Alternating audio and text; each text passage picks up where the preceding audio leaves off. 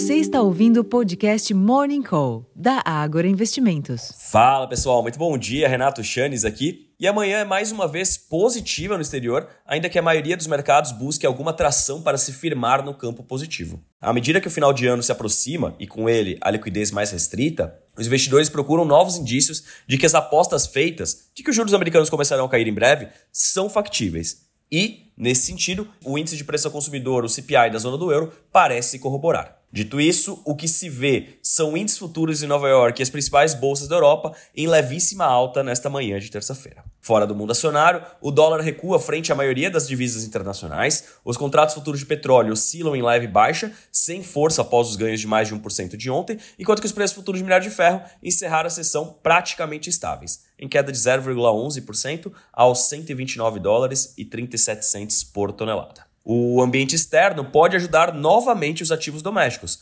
mas limitados pelo desempenho do petróleo e do minério de ferro. O grande destaque da sessão, o conteúdo da ata do cupom foi conhecido logo cedo, sugerindo pouco espaço para uma reviravolta mais intensa nas negociações, pelo menos com os fatos sabidos até o momento, aquilo que nós economistas gostamos de falar ceteris paribus, né? Tudo mais constante. Na frente fiscal, em sessão solene do Congresso Nacional, a promulgação da reforma tributária foi convocada para amanhã.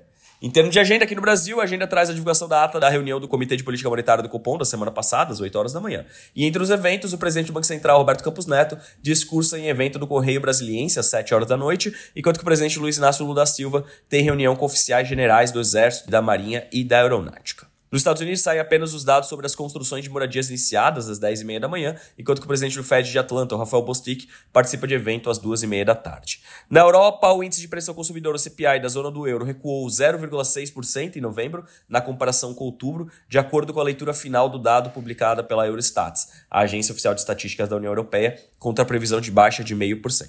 Na comparação anual, houve alta de 2,4%, como esperado, o que representa a desaceleração após a alta de 2,9% vista em outubro. Já o núcleo do CPI, que exclui itens voláteis como alimentos e energia, também teve queda mensal de 0,6% em novembro, com ganho anual de 3,6%, um número em linha com a previsão neste caso. Finalmente, na China, o Banco do Povo da China, o PBOC, decide sobre juros pela última vez em 2023, mas isso somente à noite, às 10h15, com efeito aparente sobre os mercados ocidentais somente amanhã. Bom, pessoal, como vocês podem ver, realmente um dia bem mais sem direcionadores. É normal nessa época de ano, dia 19 de dezembro, já estamos aí ao apagar das luzes na realidade de 2023, já nos preparando para 2024. Acaba tendo um período aqui um pouco mais restrito em termos de liquidez, com muitos ajustes efetuados, seja por posições em mercado acionário, posições em juros então é um período que tende também a ser mais volátil, então bastante cautela para quem for operar